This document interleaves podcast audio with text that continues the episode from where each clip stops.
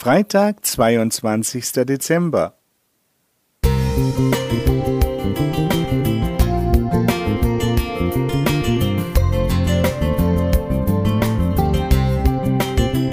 Ein kleiner Lichtblick für den Tag.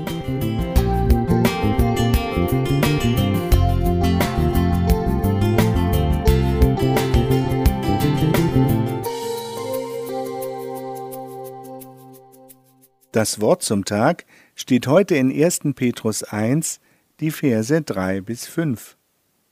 Gelobt sei Gott, der Vater unseres Herrn Jesus Christus, der uns nach seiner großen Barmherzigkeit wiedergeboren hat zu einer lebendigen Hoffnung durch die Auferstehung Jesu Christi von den Toten, zu einem unvergänglichen und unbefleckten und unverwelklichen Erbe, das aufbewahrt wird im Himmel für euch, die ihr aus Gottes Macht durch den Glauben bewahrt werdet zur Seligkeit.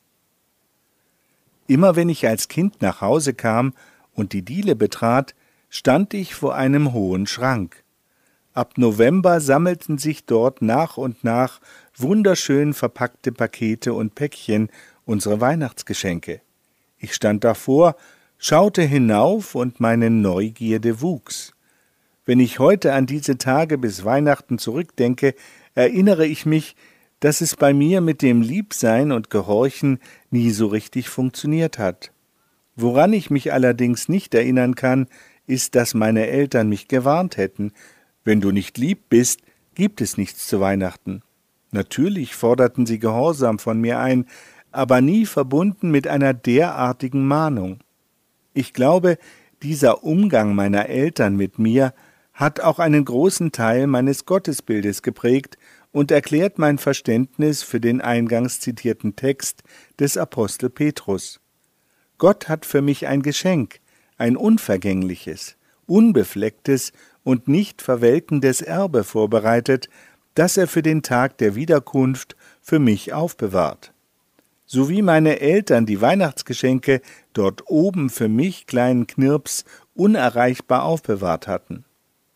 Petrus fügt noch etwas hinzu, die ihr aus Gottes Macht durch den Glauben bewahrt werdet.